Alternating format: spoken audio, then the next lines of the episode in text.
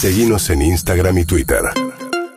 Arroba Urbana Play FM. las 9 de la mañana antes de la apertura de los mercados, después de una semana muy difícil, la ministra Silvina Batakis va a estar eh, haciendo sus primeros anuncios de medidas económicas. Y nosotros vamos a charlar con una economista que es muy brillante, muy escuchada, se llama Marina Dal Polleto y dirige la consultora EcoGo. ¿Cómo estás Marina? Buen día. ¿Qué tal? Buen día, ¿cómo estás? Bien. A ver, eh, ¿hay alguna... eh, eh, ¿Qué esperamos, si es que se puede esperar algo de los anuncios de esta mañana, Marina? Vos decías el otro día, ¿no? Ni, ni, ni Batakis ni Mandrake arregla esto. O sea, ni Batakis ni Mandrake arregla esto si la política nos ordena. Claro. Eh, después me titulado si el gobierno nos ordena. Yo creo que es la política en general y obviamente el gobierno. Eh, pensé que Batakis llega, el, no digamos la nombra del domingo a última hora, eh, y te diría que el domingo al mediodía estaba almorzando sin la menor idea de que iba a ser la próxima ministra. Eh, eh, llega, digamos, a la silla eléctrica en una situación muy complicada, eh, con una... los economistas hablamos de la demanda de pesos, ¿no? O sea, se rompió el mercado de bonos hace un mes atrás eh, y lo que tenés es una corrida contra el peso, si querés manejada con distintos escalones, pero esa corrida contra el peso después de la renuncia de Guzmán, digo, se aceleró, y lo viste reflejado en la brecha cambiaria con un dólar marginal de casi 300 pesos eh, que se está filtrando a precios, o sea, todavía este, el dato de julio a nosotros nos da algo así como 6.3, pero la verdad que cuando vos ves hay faltantes de, de todo, eh, y las empresas que tienen incertidumbre sobre el costo de reposición están de alguna forma fijando precios con el dólar marginal, ¿no? Con el dólar más alto y eso lo vas a ver reflejado en datos más altos. O sea, cada vez que la brecha se te escapa, como se te escapó, 130% de brecha, eso lo vas a ver reflejado en una aceleración de la inflación. Ahora, Ahora- vos decís, perdona Marina que te interrumpa, decís algo bien interesante, ¿no? Porque vos decís que hay una corrida contra el peso, ¿no? Uno escucha mucho del dólar, ¿no? Entonces esto quiere decir, me desprendo de pesos, ¿no? Yo leí el reportaje que publicó Clarín con vos el fin de semana de algo que le pasa por ahí a aquel que por ahí sí tiene algo de ahorro en pesos y que no sabe qué hacer con esos pesos, voy a lo que está pasando es que encima aquello que es refugio, digamos, los bienes no durables, qué sé yo, me compro una ladera, me compro un hornito eléctrico, cualquier cosa para sacarme encima los pesos, decís, esos subieron mucho más en dólares, son más caros hoy en dólares comprarte un celular o comprarte eh, lo que fuera, incluso al dólar paralelo, que si te lo compraras afuera. Y en muchos casos sí, o sea, ahí tenés precios, yo digo, tenés precios de los bienes que son ridículamente caros, digo, está lleno de comparaciones de, de prendas, de, ropa, eh, la misma prenda puesta en Argentina, po- comprada, no sé, en una página en España o mismo en Estados Unidos, acá vale el doble. Eh, los neumáticos, o sea, los neumáticos es un caso donde las, tenés argentinos que cruzan la frontera para cambiar los neumáticos de los autos y volver. O sea, con un tipo de cambio eh, marginal recontra alto, no es un tipo de cambio de pánico, con un tipo de cambio oficial que se está atrasando, pero todavía no tiene el nivel de atraso que llegaste a tener en 2017 o el que tuviste en 2000, entre 2011 y 2015. Eh, Con un tipo de cambio, digo, si vos calculás tus ingresos al dólar oficial, la verdad que tampoco sos rico, o sea, no, no- pero, pero bueno, claramente lo que hay es un excedente de pesos en la economía, hay más pesos de los que los argentinos queremos, y hay un faltante de dólares en las reservas del Banco Central, hay un acuerdo con el fondo que se suponía que iba a funcionar como ancla, pero bueno, tuviste al gobierno en general o a los distintos, ¿no? digamos, actores dentro del gobierno cascoteando el acuerdo, o sea, el acuerdo con el fondo no se está cumpliendo ni en la meta fiscal, ni en la meta de reservas, y la meta de financiamiento monetario, que era la tercera meta que vos tenías, bueno, está, si querés, detonada con esto de que se te rompió el mercado de bonos,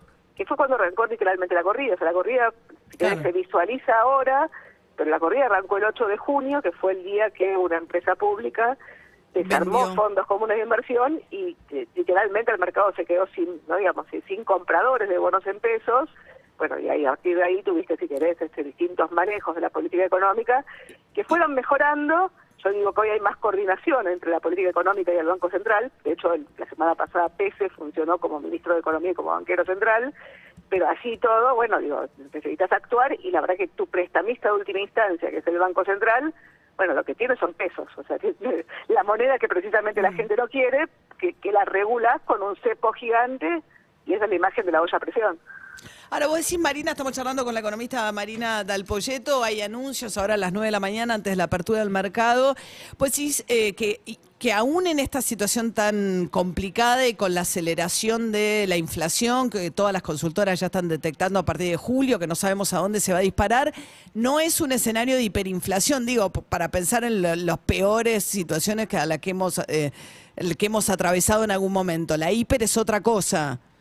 A ver, no, la- la- el problema es la palabra, ¿no? Este, la, la hiperinflación que tenemos los argentinos en la cabeza es este, la de fines del 89 y la de principios de los 90. En el 89 la inflación entre entre puntas, como decimos, ¿no? entre diciembre y diciembre, ¿no? 89, 88, subió 4.000, 4.300%. Claro. En promedio 3.000%. Hablando de cuatro dígitos de inflación, en ese momento Bolivia tuvo una inflación, creo que también, ¿no? del Sí. 5.000, Perú una del 8.000, Brasil tuvo una hiper también de tres dígitos, o sea, toda América Latina pasaba por escenarios de alta inflación, el mundo tenía alta inflación, eh, pero América Latina en particular, digo, después todos los países tuvieron programas de estabilización, sacando a Venezuela, eh, y si querés, este, sacando, digamos, bueno, la, la Argentina, es todos, digamos, hoy bien, no son moderadas. cuatro dígitos, pero pueden ser tres, que ya es lo Es suficientemente que tres malo. dígitos ya está, cuando vos hablas, ahora digo, 4%, este, Tres dígitos cuatro- es arriba de 100, ¿no? Anualizado. 6%, 6% por mes es 100 anualizado. O sea, una inflación del 6% por mes, que es el promedio que vos tuviste en los últimos tres meses, o sea, marzo 6,7, eh, eh, Sí. abril eh, 6, eh, mayo 5,1, promedio 6, eso vos lo analizás y el ritmo es del 100. Eh, de nuevo, este, parecía un, un, un outlier si vos lograbas estabilizar la dinámica. El problema es que no la lograste estabilizar, e insisto, cada vez que la brecha se escapa, bueno, tenés un traslado a precios mayores. Claro. Entonces, el- ¿Y, y lo ves alguna, Marina? ¿Te imaginas algo que pudiera pasar hoy con Silvina Batakis haciendo anuncios que revierta esto que venimos viendo desde la semana pasada? La semana pasada, acordate que el miércoles había renuncias eh, durante, la jornada de mercado, tenías la, la noticia o el- los rumores de renuncia del vicepresidente, perdón, del presidente, o sea, estabas en una dinámica política que no sabías dónde terminaba. Me parece que el viernes eh, el discurso de, de Cristina fue mucho más conciliador que los discursos anteriores. No, digamos, no volvió a decir que el déficit fiscal no es inflacionario, eh, no le dio cabida al salario universal de Grabois, eh, bueno, yo qué sé, digo, le pegó a Guzmán, este, hizo, Sí. si querés, este, parte del circo que hace habitualmente, pero no rompió, si querés, o no, no, no la dejó pedaleando en el aire a Batakis. Ujú. Vamos a dar, yo no creo que el fin de semana tengas este, un programa económico ni mucho menos, a lo mejor tenés algunas medidas cambiales adicionales, o sea, me parece que lo que tiene que hacer ella es, bueno, presentarse al ruedo. Ella, te- diría que es un cuadro político potente, o sea, hay que sentarse la silla eléctrica en este contexto. Sí, sí. Pero y que tampoco es la cámpora como la quisieron presentar al principio, no, cosa no es que un giro a la también... izquierda, no no es un- esto no es un giro a la izquierda, esto es, y te diría que, insisto, digo, Guzmán estaba presentado como el baluarte o el, el- el interlocutor del Fondo Monetario. Bueno, ahora Batakis es el interlocutor del Fondo Monetario. El Fondo Monetario no quiere que Argentina se caiga, o por lo menos no quiere ser el culpable de la caída de la. Argentina, con lo cual mira de costado, y bueno, veremos cómo, cómo se ter- pero no, si no se ordena el gobierno es muy difícil, Claro. o sea, si cada vez que tomas una decisión, digamos, atrás te la, te la- fíjate lo que te pasó con el con el esquema tarifario.